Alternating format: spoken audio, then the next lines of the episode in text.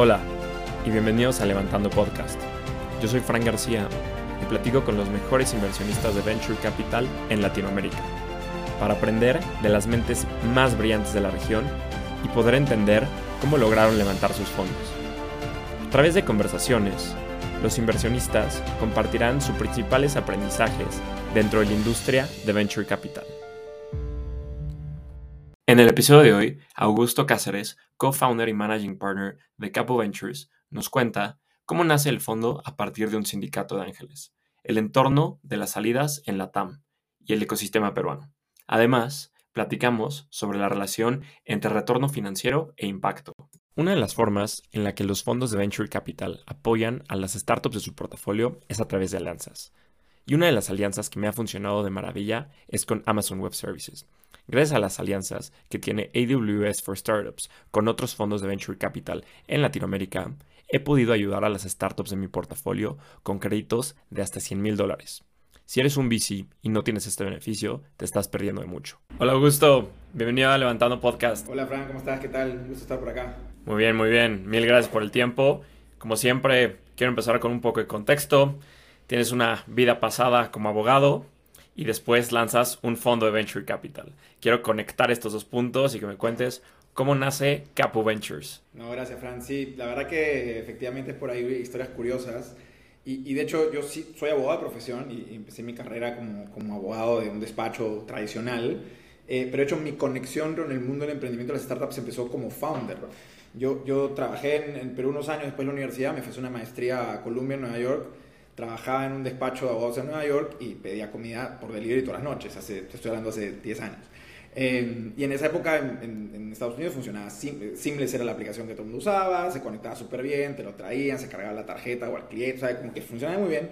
Y cuando regresé a Perú, estaba buscando un Seamless y no existían Seamless, las opciones de delivery eran muy malas. Entonces eh, se me ocurrió y dije, oye, pues si nadie lo está haciendo, ¿por qué no lo hacemos? Lo comenté a un amigo, montamos algo con otro amigo más y estuvimos ahí como un año, año y medio eh, sacando una cosa adelante que obviamente hicimos todo mal y eso es una de las cosas que a mí, digamos, me, me ha traído más, de los más aprendizajes que tengo del mundo de VC de hecho como founder y haber fracasado porque cerramos al año y medio después de tener una oficina con cinco developers full time.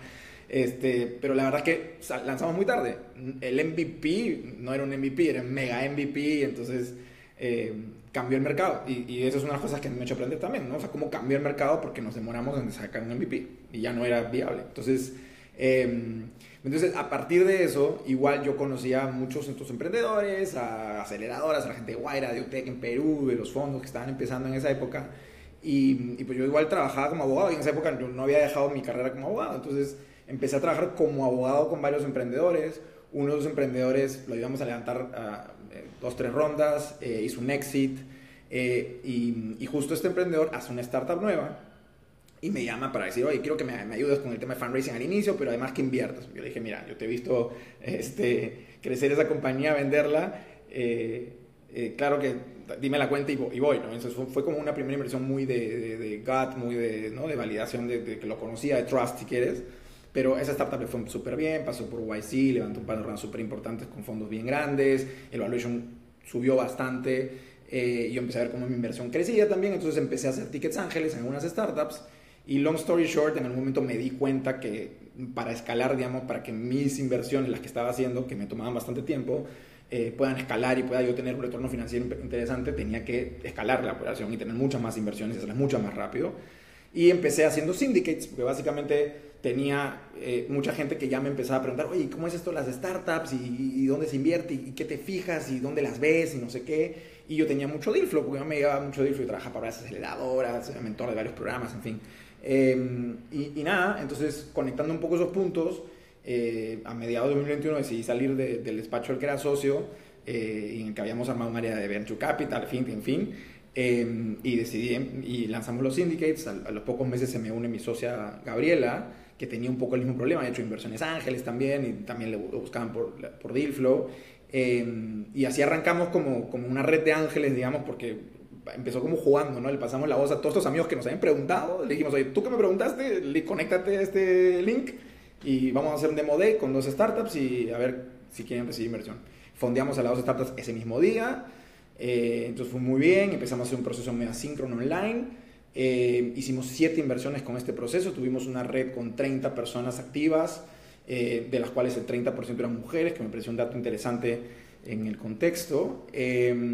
y, pero a finales del año pasado eh, un poquito que no, no, no, teníamos la velocidad con la red de ángeles que queríamos, ¿no? O sea, tenido mucho deal flow y igual manejar una red de ángeles es complicado porque tienes que hacer tú el screening primero, después que ellos mismos tener el tiempo de verlo, analizarlo, etc. Entonces, operativamente a veces no, no tienes mucha velocidad. Y decimos que era la evolución natural de, lo que estábamos haciendo después de haber probado haciendo ángeles, haciendo syndicates con una red de ángeles, la evolución natural era ya lanzar un, un, primer fondo de, de, de VC propiamente eh, y, de los pocos que en Perú, porque claro, Perú es un ecosistema todavía relativamente pequeño y donde no hay tantos fondos de inversión, te diría que muy poquito, somos de los primeros de alguna manera, curiosamente, eh, entonces eso también nos parecía que era un momento eh, interesante para hacerlo, justamente, ¿no? Qué interesante, cómo empiezan como un club de ángeles y lo he visto en varios fondos. Y me pongo a pensar, Angel Ventures empezó así, Dila empezó así, eh, Bridge, donde estoy ahora, también empezó relativamente así. Entonces, como que sí, es un paso natural. ¿Y qué ventajas y desventajas encontrabas en estos syndicates?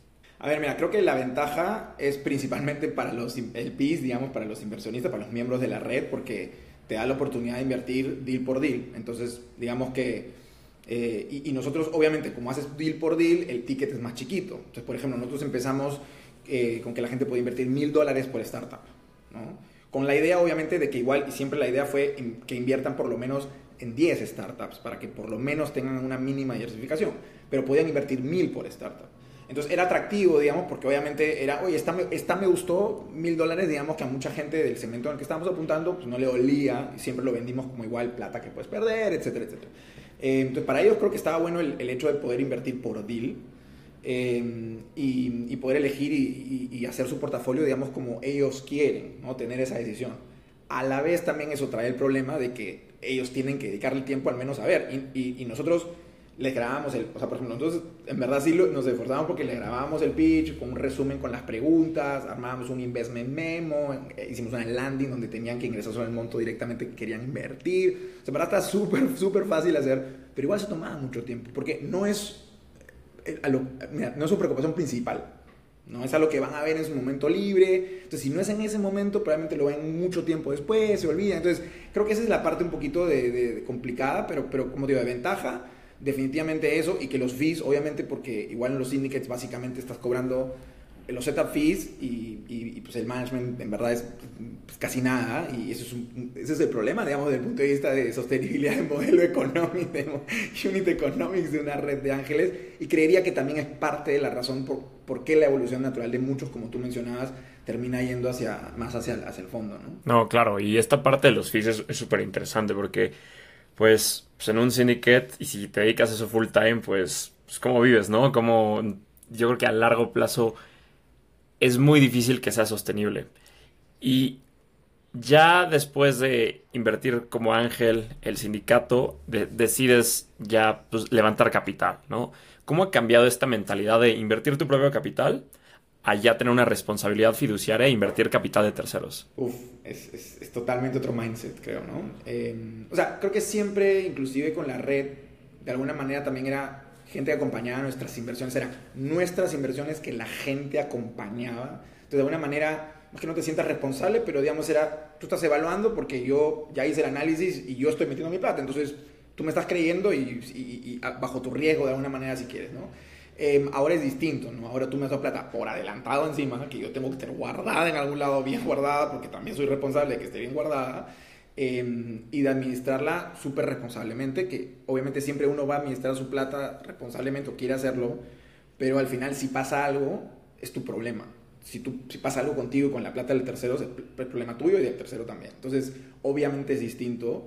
Creo que también definitivamente nos profesionalizamos más con el análisis y, te diría que justo, curiosamente, en el último comité que tuvimos, eh, hablamos un poco de eso, ¿no? De, de, de, inclusive ya en este primer cuarto que hemos venido analizando startups, cómo habían cosas del análisis, del scoring que estábamos haciendo, que teníamos que ir ajustando, etcétera. Eh, porque, claro, al final uno se puede emocionar y dices, hay un montón de startups y un, pucha, nos digan 100 startups en la semana y estamos tratando de analizar todo lo que puedas y, y, ves emprendedores, todo el tiempo vemos emprendedores geniales y vemos startups geniales y, y, es complicado escoger eh, maximizando el, el, objetivo del fondo, que al final es hacer el mejor retorno posible. Y ahí choca obviamente distinto con uno como Ángel que puede tener otras motivaciones a la hora que invierte. Es decir, oye, a mí me parece que esa startup, o sea, realmente no va a ser tanta plata, pero está generando un impacto tremendo, entonces a mí me gusta, o es una industria que a mí me gusta, o que yo estoy tratando de ver si es disruptiva o no. Entonces pueden haber otras motivaciones cuando tú inviertes solo tu plata, más allá de solamente que genere el mejor retorno financiero. Y cuando yo estoy manejando la plata de los otros en un fondo, donde obviamente la gracia es darles un retorno, es manejarlo de esa manera, maximizando ese retorno. Definitivamente ahí hay que eh, cambiar un poco el chip, como dicen, para, para, para distinguir entre lo que es la elección personal de lo que es lo más objetivo posible a efectos de la rentabilidad. Claro, y esta dualidad, retorno financiero, impacto, lo, he platicado mucho con, varios invitados que tienen fondos de impacto. pero yo creo que sí se genera este impacto, ¿no? Porque pues todas las startups, todas las empresas por naturaleza que hacen resuelven problemas. Entonces estás resolviendo un problema a través de la tecnología, generas un impacto. Tal vez el main driver no es el impacto, obviamente tiene que haber un retorno financiero. Pero tú qué piensas sobre esta relación entre impacto y retorno financiero y sobre el impacto que, tiene el ecosistema como tal, tú como inversionista? A ver, yo, soy un, convencido de que uno en general tiene que construir ecosistemas. Estoy en un ecosistema chiquito, o sea que nos toca mucho construir. Em, y creo que, digamos, uno trata de buscar impacto por todos lados, ¿no? Eh, en un, como digo, en una economía, como la peruana, que tampoco es una economía ni como la mexicana, quisiéramos, este, como muchos challenges todavía, mucha desigualdad, todavía mucha pobreza, con mucha informalidad que son además, o curiosamente, justo los drivers que generan oportunidad de, mejora y de inversión. Entonces, ¿por qué obviamente fintech en Latinoamérica, en países como Perú, como México es interesante? Porque tiene 70% de la gente que está subbancarizada o no bancarizada, que pues, este, no, tributa o subtributa. Entonces, obviamente esos problemas son los que generan oportunidades. Entonces, como tú dices, yo creo que si uno se aboca a resolver un problema y lo resuelve bien, está generando un impacto para quien sea que ese problema afectaba. Entonces, sí, obviamente hay una distinción entre si ese impacto tiene algo más, eh, digamos, más disruptivo o más efectivo en cuanto a mejorar la calidad de vida de cierto grupo de personas o de reducir pues emisiones de carbono directamente. Eh, puede ser, pero sí yo ahí coincido contigo que, eh, que creo que cuando Mira, ayer estábamos en un foro de fintech, por ejemplo, y hablaban un poco de eso, ¿no? De la, bancarización, ¿no? Y, que el objetivo de la bancarización. Y yo la verdad que le dije, mira, yo no creo que el objetivo de todas las fintech tiene que ir a la, bancarización. O creo que si una fintech está resolviendo un problema para los ya bancarizados, que también es un problema, pero genera mejor eficiencia, genera baja de costos, eso también tiene un impacto al final en el bottom line de lo que sea que esté haciendo ese, ese comercio ese otro bancarizado.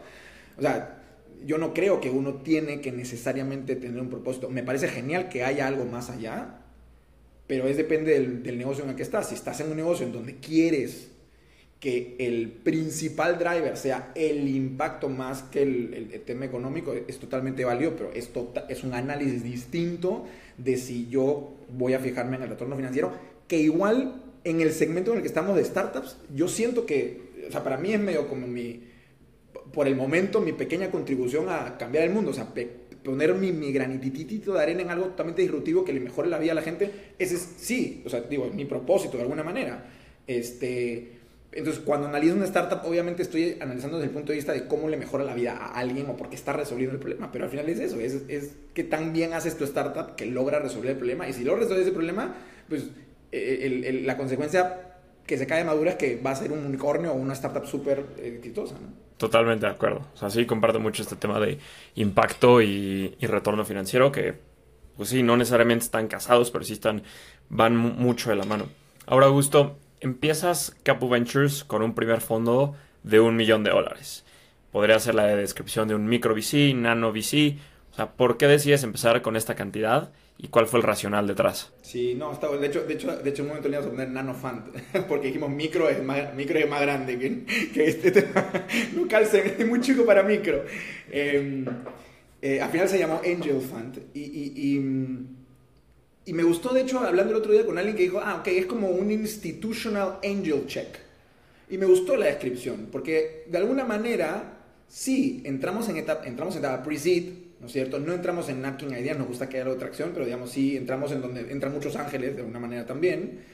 Em, pero obviamente hacemos un análisis mucho más estructurado, más institucional, digamos, la mirada de un VC en una etapa así. Obviamente ajustamos el análisis a la etapa en la que está cada startup, no, no, no, no, no, pedimos cosas que no tengan sentido pedir en una etapa muy temprana. Pero, em, entonces, ¿por qué un fondo de ese tamaño? Y creo que ahí hay mucha gente que tiene, y hasta me lo ha dicho, cuestionamientos de, oye, pero ¿por qué hacer un fondo de un millón? ¿Por qué no te mandas de frente por un fondo de 5, por un fondo de 10, por un fondo de 20?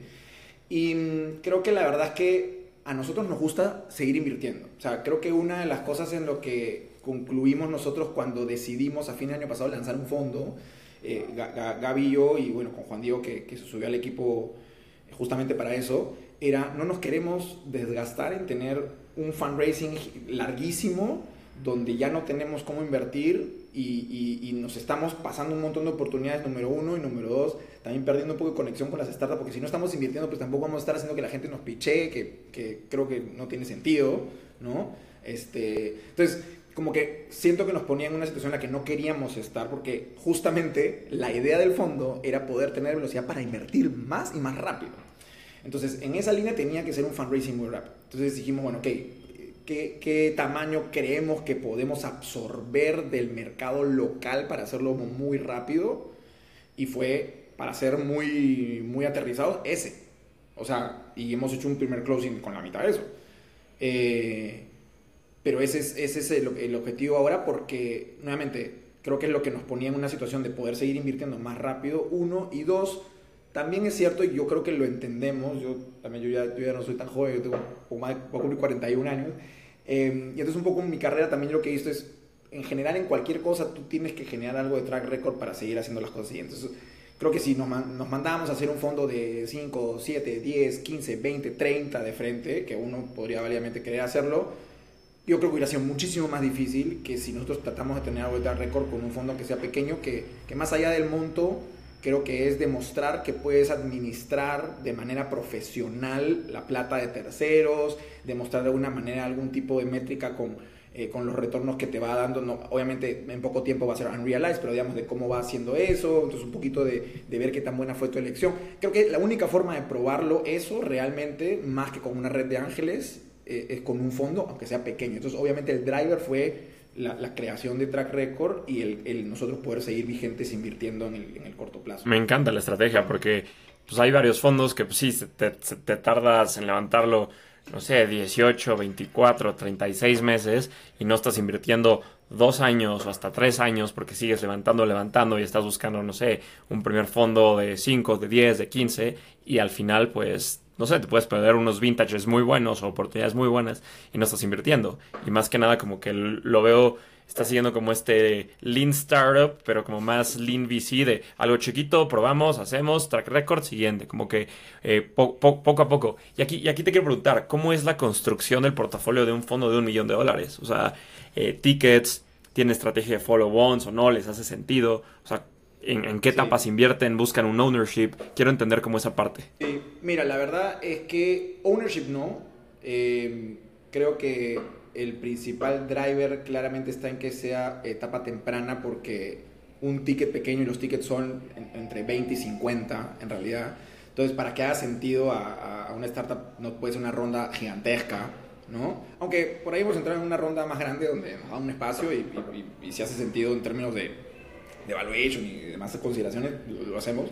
Pero creo que nos hace más sentido entrar en una etapa muy temprana donde, eh, digamos, el retorno que puedes tener por ese ticket, aunque sea pequeño, es mucho más grande, ¿no? Entonces, como que si va a ser un fondo chico, no tiene tanto sentido hacer, primero por diversificación, es hacer muchas inversiones. O sea, y creo que, no, no, no te voy a decir que es como spray and pray, pero obviamente queremos que el fondo tenga entre 20 y 30 startups eh, después del, del periodo de inversión eh, que creo que dentro de la estadística es eh, lo, no te voy a decir saludable, pero te voy a decir lo que maximiza de alguna, de una manera la posibilidad de encontrar ese outlier, ¿no? Este, y que, te da el fondo, ¿no? O el, par de outliers que te dan el fondo de ese número. Eh, obviamente con una selección más chica, si tickets más grandes, menos nosotros sentimos que en nuestra, visión que eso eh, quitaba posibilidades. Eh, entonces ya más o menos son los números de cuántas y más o menos cuánto. Follow-ons, la verdad es que es algo que, que, lo tenemos como una posibilidad, pero creo que por allocation de capital no, no va a tener mucho sentido, eh, tanto por, por el tamaño de, los, de la inversión, del fondo, perdón, como por los tiempos, porque eh, la verdad que es un fondo que busca, y es a propósito, que sea deployed bastante rápido. entonces, no creo que, que, dé como para que realmente haya un follow-on que valga la pena, donde podamos ver un cambio, un shift tan grande que digamos, esta es la mejor forma de, alocar capital. Y ahí yo sé que hay toda una discusión de, de la estrategia de follow-ons, eh, que, que, yo creo que igual para mí es siempre si esa inversión, o sea, si la inversión, ese follow-on, termina siendo la mejor posibilidad dentro de las otras nuevas que tienes. Entonces, si igual crees que eso es así, dale al follow on. Entonces yo creo que tendríamos que ir a una situación en donde veamos eso, ¿no? Oye, es que no hacer este follow on sería tonto en vez de invertir en otra. Ok, tendría que venir una cosa así como para, para hacerlo por el, tamaño del fondo. Sí, totalmente de acuerdo. O sea, tienes que optimizar con lo que tienes y hay, y hay muchísimas estrategias, ¿no? Hay ciertos fondos que se meten pues más que nada un poquito más spray and pray, unos más concentrados, estrategia follow-on mucho más agresiva, o sea, depende mucho, ¿no? Y, yo creo que pues ya el tiempo dirá como qué estrategia hay. Sea, en Estados Unidos hay varias estrategias y no creo que hay una que le gane a otra, sino es, es, bastante variado. Ahora, Augusto, quiero entrar al tema de Perú. O sea, el fondo nace en Perú, tú has vivido muchos años, naciste en Perú, entonces quiero entender, o sea, ¿Qué ves tú en el ecosistema peruano? Si, si, lo podemos comparar ya sea con ecosistemas más grandes contra versus un Colombia, versus un México. O sea, ¿qué tiene Perú y qué le hace falta a Perú? A ver, creo que cada ecosistema tiene sus particularidades. En Latinoamérica no, no, no creo que podamos comparar, por ejemplo. Em, creo que en el caso de Perú lo que falta claramente es inversión. Hay que ser muy claros. O sea, el año pasado en Perú se invirtieron casi 100 millones de dólares, pero no llegamos a 100 millones de dólares todavía.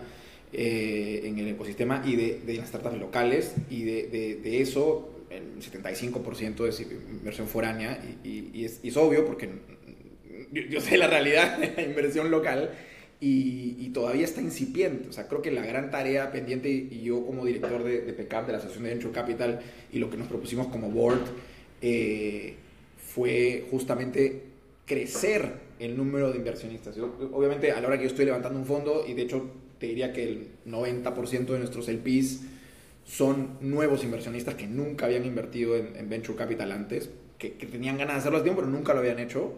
obviamente desde ahí es, es, genial porque ya tienen una experiencia y es la, forma fácil de que empiecen a entender el activo. Pero falta mucho de que, de que el, digamos, el inversionista local es, muy tradicional, ¿no? Este, no, no, conoce ese activo. Lo que se, se, se metieron antes en cripto que en, que, en, que en VC. La verdad, o sea, en el momento Cupi 2021, yo escuchaba a todo el mundo, banqueros, todos tenían cripto, ¿no? Después todos estaban llorando. Entonces se fue todo al caño. Y te diría que curiosamente fue una de las cosas que nos pasó en la red. Cuando se fue cripto al, eh, al, piso, mucha gente aguantó las inversiones que estaba haciendo con los syndicates porque justamente les había ido mal con cripto. O sea, también ese tema de la, de la red tiene sensibilidad. Pero regresando a Perú, como te decía, es claramente inversión eh, yo comparo, por ejemplo, fuimos a un evento en, en Santiago de Chile, nos, nos, invitó ahí el gran amigo David Albo de, de Impacta VC em, a Santiago y, y nos puso una, un, como un speed dating con 20 LPs chilenos, 20 family offices. Y hablabas con los 20 family offices y todos habían invertido en 2, 3, 4 fondos de VC locales. Entonces, yo decía, yo no, yo no, yo tendría que, yo no podría juntar a 20 family offices que hayan invertido en ni siquiera un fondo de VC, ¿no? En Perú. Entonces, claramente ahí ves la diferencia. Chile tiene un montón de particularidades, creo lo de Corfo siempre jugó un papel predominante, también creo que fueron mucho de, aprovechar ese momento los fondos de que aparecieron y justo levantaron todos estos family offices em, en ese momento, pero eh, yo creo que Perú lo que tiene es una potencialidad muy grande de, construir startups buenas. Parte, obviamente, esto es como, no le voy la gallina, oye, para que haya inversión, primero que un unicornio, y para que haya un unicornio, que primero haya inversión. Mira, hay que trabajar en las dos cosas a la vez y, cada uno trabaja en lo suyo. Las startups tienen que trabajar en construir ese unicornio y nosotros tenemos que trabajar en que haya más plata para que podamos fondear ese unicornio. Eh, y claramente el fomento del Estado es uno de los factores más importantes en la construcción de un ecosistema. Yo creo que es, sí, es, es, es, muy irrisorio pensar que no vas a que, que, no, que no lo necesitas. O sea, yo creo que claramente es gasolina que se necesita. En Perú ya hay una iniciativa del, Fondo de Fondos que administra por COFIDE, em, que invierte en fondos de, Venture Capital que están enfocados en Perú. Em, luego hay algunos grants que, que, están saliendo del gobierno para, para, para emerging managers, por ejemplo, o redes de ángeles incluso. entonces creo que hay eso. Pero comparado, obviamente, Perú es una economía relativamente pequeña. O sea, yo creo que obviamente uno no mira uno no mira una startup peruana porque el mercado peruano sea interesante, creo, ¿no? O sea, creo que si quienes estamos en el, en el, en, en el LATAM, entendemos que las startups de cualquier país, para mí, como yo lo veo un poco, es las startups son latinoamericanas, son regionales. Si tu startup no nace con la vocación de ser regional, no es una startup en la que nosotros invertimos. Eh, entonces, para mí, el interés en una startup peruana no es porque el mercado peruano sea interesante, es porque probablemente el mercado peruano con las cinco o cuatro cosas que tiene de interesante para probar modelos es bueno. Por ejemplo, ayer hablando fintech, Perú tiene una cosa muy interesante que es en ningún otro país de Latinoamérica tú puedes ir al banco con tu DNI y que te hagan una cuenta en dólares y depositar en dólares y que te lo guarden eso no existe. En Perú eso se puede hacer. En Perú no hay, no hay control de cambios, en Perú tú puedes remesar toda la plata que quieras sin pedirle permiso a nadie, pero recibir la plata que quieras. Entonces, hay un montón de cosas que se pueden hacer. Es, es friendly porque no hay regulación de cripto. O sea, hay un montón de cosas desde el punto de vista del programa modelos de negocio que funcionan bien en Perú para probarlos y escalarlos. Yo es como veo eso. Entonces, creo que el interés en startups peruanas justamente está en ver cómo esos emprendedores están tomando lo que están aprendiendo de un mercado como el peruano para lanzarlo en un mercado como el mexicano, que claramente es un ecosistema que, que es de otro nivel, por, ya por el simple hecho de tamaño de mercado, por el simple hecho de estar al costado de Estados Unidos, por mil consideraciones más, o, Brasil, que más o menos tiene el mismo tamaño y peso. Eh, Colombia es un país, por ejemplo, para mí curioso también, donde no hay tantos VCs, hay, hay, hay muchas startups muy bien fondeadas, levantan rondas muy grandes, eh, con valuaciones altas, te diría comparativamente es de los países que creo que tiene valuaciones más altas, de verdad. Eh, pero no hay tantos fondos locales, ¿no? Este, y, creo que logran recibir una cantidad de, fondeo mucho más grande en Perú, donde, pero también full del extranjero, ¿no? Entonces es curioso también cada ecosistema cómo tiene esas particularidades de Colombia siendo un lugar donde están tan buenas startups, no tan bien, eh, no tenga tantos VCs, ¿no? Em, pero bueno, es parte, parte de, la, de, la chamba, como decimos nosotros, de, de acá de evangelizar un poco a, a, los, a, los, potenciales inversionistas.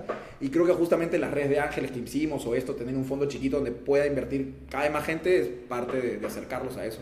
Qué interesante. Y justo cuando nos conocimos fue en Perú, en este Perú Venture Capital Conference. Y bueno, si no me equivoco, eres o fuiste director de, de PECAP.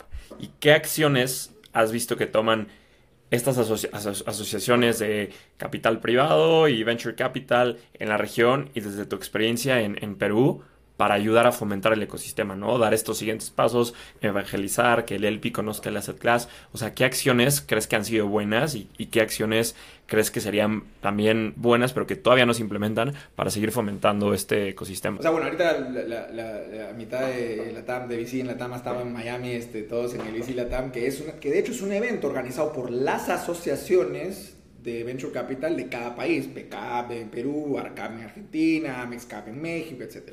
Em, creo, por ejemplo, a mí lo que me tocó, yo soy, yo soy miembro del board de PCAP y yo era el director encargado del evento del Perú Venture Capital y, y de hecho te diría que justamente uno de los grandes objetivos que nos trazamos como asociación era que el evento tenga impacto. Ya volvemos al impacto, obviamente hablamos de otro tipo de impacto, pero impacto para el ecosistema, ¿no? Y un poco era ¿Cuál es el objetivo de esto? Y el objetivo de este año es distinto, pero digamos, el objetivo de ese momento era volver a poner a Perú en el mapa. ¿no? Era, oye, hemos estado dos años aislados, porque todo el mundo está aislado, Perú ha estado ahí, han ocurrido cosas interesantes, hay startups que en la pandemia levantaron rondas súper interesantes, o sea, han pasado cosas.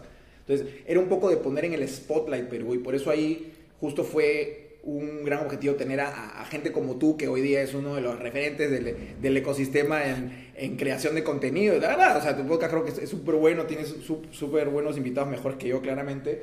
Em, y, creo que estás haciendo una carrera muy interesante ahí en, en, en la región. Y, creo que justamente era eso, ¿no? Oye, visibilizar que, un, que, que tú puedas ir a Perú, conocer a la gente, ver, sentir un poco la vibra con las startups y ver, oye, acá hay cosas que, no, esto de repente, y, creo que la gente me lo dijo, ¿no? Oye, yo vine con la expectativa de a ver qué, y de pronto fue como, oye, hay, ecosistema, ¿no? O sea, hay cosas acá, se están moviendo cosas. Falta mucho, pero, entonces, creo que, que, como asociación justamente es ese tipo de iniciativas que es un evento y no puede decir, Oye, pero un evento lo hace cualquiera. Sí, pero bueno, es un evento que nos tomó bastantes meses de planificar, un evento de casi mil personas.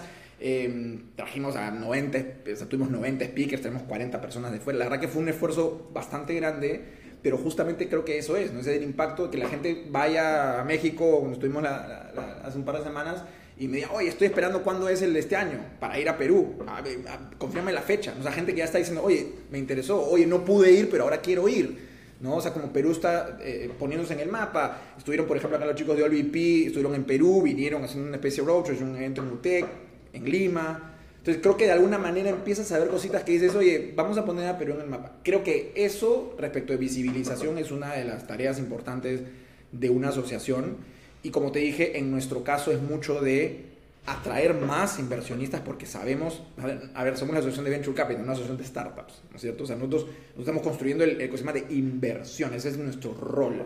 Entonces, con ese rol es justamente decir qué iniciativas podemos hacer y por eso el foco del evento este año, por ejemplo, está más hacia traer a más gente que es ajena al ecosistema, que aprenda experiencias de otros que estuvieron en su misma posición hace algunos años y que empiecen a ver el asset class de otra manera. Entonces, creo que eso es un poquito el cambio de mirada, pero, pero va nuevamente en, en, los objetivos de una asociación como, como, como, como PECAP, que, que, yo estoy muy, muy feliz y muy orgulloso de, de ser parte porque me permite eh, de manera estructurada, digamos, o más de generar un poco más de impacto y, de hecho eso es, eso es bien este, gratificante.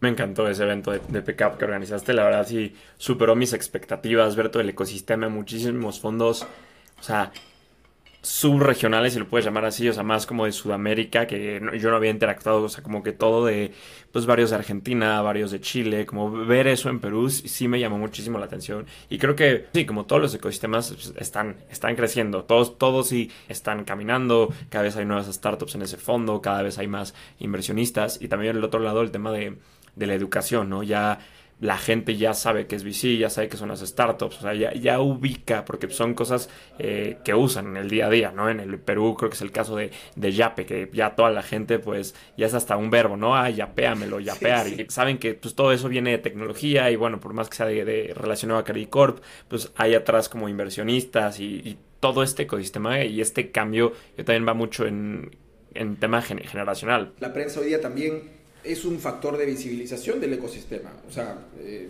esta nota que nos sacaron a nosotros hoy día, que estoy seguro que hace tres años nadie le interesaba una nota sobre eso. Eh, o sea, tenemos periodistas que después del evento que hemos conocido, por ejemplo, nos escriben porque están sacando cada vez nota, les interesa saber más, le mandamos el reporte. Entonces, hay mucho interés de la prensa también en reportar sobre eso. Eh, y eso ayuda definitivamente a, visibilizar el, el, el, asset class. Eso, eso, por ejemplo, me parece curioso, pero creo que es algo que estamos aprovechando justamente como, como ecosistema. Además de la educación que mencionabas, que esa es otra de las grandes tareas que en PKP estamos haciendo un curso, por ejemplo, de VC junto con una universidad peruana. Estamos lanzando una serie de webinars también enfocados en, en, instruir a los, a los, posibles inversionistas, este, talleres para, para posibles emergentes managers. Entonces, la parte educativa definitivamente es una de las cosas que más, y te digo que estaría pendiente porque tenemos que hacer más. Totalmente, y van, un poquito de la mano, la visibilización y la educación. yo igual tuve la suerte que en la universidad tuve dos clases de VC, entonces, pues desde la universidad de fund managers, de fondos grandes, van y te dan clases, cómo se comen las clases y todo esto, y pues ahí también como fue, fue parte de lo que me gustó muchísimo de las clases. Augusto, antes de llegar a la parte final, quiero hablar contigo de las salidas en la TAM. ¿Qué piensas de las salidas y de, lo que ha pasado y pues, al final el éxito de un VC y de un inversionista se mide en el retorno financiero, ¿no? Puedes tener 100x en un papel que da igual, lo importa es el retorno que te da una salida y esta salida se da ya sea a través de un M&A o de un IPO, ¿no? Entonces, ¿cómo ves a futuro el ecosistema que llegue a validar el modelo? De cierta manera el modelo ya está validado, pues el caso de Nubank, otras salidas como Satellogic, de Technicis y local, etcétera, pero pues hay gente escéptica sobre esto. Yo también comparto a veces este escepticismo de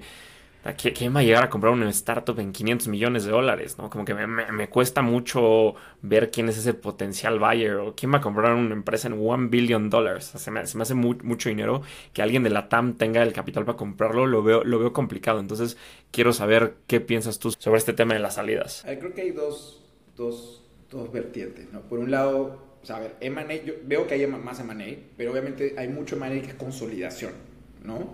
Em, que no es una salida realmente porque, digamos, básicamente estás entrando, pasando una startup a otra que te absorbió, ¿no? Eh, eso no es un exit realmente. Eh, exit para mí es cualquiera donde los inversionistas reciben cash, ¿no? Eh, a ver, creo que obviamente, si nos, y, es imposible no seguir comparándose con el año pasado, 2021, y obviamente si tú lo ves, ves los números y dices, mucha menor cantidad de éxito, hay mucha menor cantidad de post-serie y uno diría, oye, pucha, los que están justo ahora esperando que, o están esperando que el ciclo que les venía era que se los compren en los próximos, en el próximo año, próximos dos años, la van a tener más difícil, la van a tener más difícil, ¿no? Eh, yo justo ayer eh, veía una data de, la reducción de, esos montos a ese nivel y yo de alguna manera decía, me dije para mí como, no me preocupa porque en verdad todo es cíclico. Yo creo que uno mira la data histórica y es la única realidad que todo es cíclico. Entonces, eh, dado que nosotros estamos entrando en una etapa súper temprana de la startup, yo no tengo, yo no, no está en mi expectativa que haya un éxito en dos años, ¿no? Ni en tres. Eh, eh, yo, yo cuento con que del año 5 para arriba tengo suerte. Entonces, este, yo creo que estamos en el ciclo en donde vamos a invertir sin la presión de quién se lo va a comprar mañana, pasado mañana, ¿no? Eh, que no es la misma realidad de otros que probablemente ya estaban llegando al ciclo en donde pensaban que tenían que salir y no van a salir o no van a salir a los precios que efectivamente tú dices. Y ahí también hay otra dualidad porque es Sí, después, oye, ¿quién se va a comprar algo en billones o en 150 o en 500 millones? Y luego lees noticias de otras regiones, India, Asia, y ves unos números también bien grandes. Eh, entonces, mm, yo no digo que necesariamente nos podemos equiparar a esos ecosistemas, este, pero, pero digo, ves soluciones que, eh, o India, por ejemplo, que es un sistema mucho, mucho más grande, pero que tiene estructuralmente los mismos problemas que Latinoamérica. Em, entonces, sí creo que al final, y uno dice, ¿quién paga por eso? Y la verdad que he visto un montón de éxitos de startups que son compañías que nunca había escuchado en mi vida eh, y, que son súper grandes. Entonces creo que si uno dice a quién le va a interesar, si el, si el problema está, nuevamente, si el problema lo están resolviendo, a alguien le va a interesar. Y, esa es la gracia, ¿no? Pero, pero lógicamente, como VCs, yo no hago plata hasta que se vende esa compañía, ¿no? Lo que también es el otro tema es que creo que muchos VCs o ángeles también lograron salir justo en la, época de bonanza, por así, salieron pues en Serie B, algunos en Serie A inclusive, con retornos interesantes. Y obviamente eso en el corto plazo creo que va a pasar menos, ¿no? Em, entonces, eh, y, ahí yo creo que también nosotros también tratamos de ser un poco estratégicos y, invertir inclusive en algunas que pueden no estar tan pre-seed o un poquito más adelantadas, justamente porque quisiéramos tener la posibilidad de un, de un evento de liquidez más temprano que meterles todas a la base de la pirámide y esperarme pues 10 años, ¿no? Em, pero, como digo, soy consciente que eso, eso, eso va a bajar. Pero, nuevamente, es cíclico. Entonces yo siento que va a pasar este bachecito y luego vamos a volver a entrar en la, en, la curva ascendente del ciclo pasado y, y eventualmente mi, mi, expectativa es que ese ciclo calce con el, el, ciclo en donde las startups que, en las que estamos invirtiendo hoy día tengan éxito más me preocupa que el exit, hoy pensar el exit, como te digo, porque yo lo veo como un evento más lejano, me preocupa más las siguientes rondas de fondeo. Entonces, por ejemplo, una de las cosas que, que, más estamos mirando es el runway, startups que estén levantando, por ejemplo, cosas muy bridge chiquitas para cubrir unos meses y después eh, ya te ponen otra situación de riesgo porque levantar la ronda hoy día no va a ser tan, tan, tan rápido. Em, entonces creo que ahí eh, sí, definitivamente pensando en las siguientes rondas, sí estamos siendo un poquito más estratégicos de pensar quién va a llegar mejor hacia, digamos, pensando más hacia fines del 24, ¿no? Eh, que, podría empezar a normalizarse un poco y, cubrirse un poco en esa época donde creo que todavía va a terminar siendo más challenging, que plata hay, ¿no? Creo que la data de, de Power es muy, muy clara, eh, pero sí, he visto, por ejemplo, hablábamos con uno de los fondos mexicanos el otro día ahí en la, en la Neotopia House y, y, comentaban que no habían hecho una, inversión en varios meses y estaban siendo mucho más cautos, ¿no? Y, claro, su modelo también no, no, implica pues invertir en muchas, pero, pero estaban siendo más cautos, ¿no? Y, entonces creo que hoy día ese es el sentimiento de la mayoría, ¿no? Y, por eso creo que pensar en, levantar plata tiene que ser bastante estratégico al negocio. O, si por ejemplo vemos chicos que, eh, que están levantando una ronda un poco muy grande y después eh, pues, les cuesta pasar el cierto umbral, pues no sé, levanto 600, pero estoy, pues, me cuesta pasar los 300 y tanto, y de repente eso, no vale la pena que te desgastes seis meses más a levantar eso, reajusta tu plan y, corta costos o, ajusta lo que tengas que ajustar para que el rango te dé y hazlo con lo que tienes, porque todos lo sabemos, una, ronda para un founder es, terrible porque se está desenfocando de construir, no puede estar un año levantando y eso de todo hay que estar fundraising todo el tiempo, sí, pero una cosa es fundraising, fundraising cuando estás necesitando la plata porque te va a acabar en, seis meses y otra cosa es modo fundraising, ¿no? Entonces, sí, sí creo que eso es una de las cosas que hoy día miramos miramos con, con, atención en los, en los founders. Súper valioso todo lo que acabas de decir y concuerdo en, en, en todo lo que dices, ¿no? O sea, el, del ecosistema, como estamos viendo, hay dry powder, los fondos son más cautos al invertir y totalmente de acuerdo. Ahora, Augusto, ahora sí llegamos a la parte final de la entrevista. Te voy a hacer unas últimas preguntas donde te pido que la respuesta sea lo más breve posible. ¿Preparado? Vale.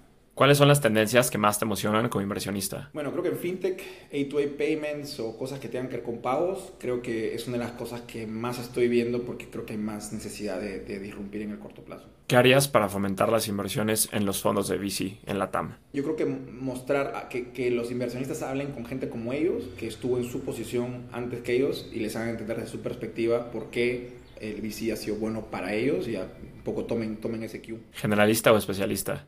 Generalista en realidad. ¿Qué consejo le darías a un first time fund manager? Paciencia. Se construye largo, es una, es una carrera, es una carrera, o sea, es, es una carrera larga, entonces creo que, hay que tomarlo como, como eso, ¿no? ¿no? No pensar que viene todo muy fácil, sino es, es, una, toma tiempo, hay que tener paciencia. Por último, ¿cómo ves a Capu dentro de cinco años? Dentro de cinco años me gustaría que ya estemos terminando de hacer deployment de un segundo fondo bastante más grande. Eh, probablemente ya con una oficina en, en, México permanente también para estar en el, en el medio del ecosistema eh, y habiendo invertido en, en, fundadores extraordinarios y que tengamos alguna historia de, de, éxito importante. Augusto, disfruté muchísimo platicar contigo. Muchísimas felicidades por todo lo que has hecho con Capu, con PCAP, Pero Venture Capital Conference. Estoy muy emocionado de lo que están haciendo con Capu y seguro la van a romper. No, gracias a ti, Fran, por el espacio. Te felicito por, por, por, el podcast. Siempre lo escucho muy atento, así que va a ser raro escucharlo a mí mismo. Pero nada, siempre un gusto, gusto conversar contigo y, y nada, gracias, gracias por los, los, buenos deseos. Estoy seguro que, que, vamos a hacer varias cosas en el futuro y, y poder hacerlas juntos también. Este fue un episodio más de Levantando Podcast. Si te gustó, no dudes en recomendarlo. Para más contenido, nos puedes seguir en Instagram, Twitter y LinkedIn como Levantando Podcast.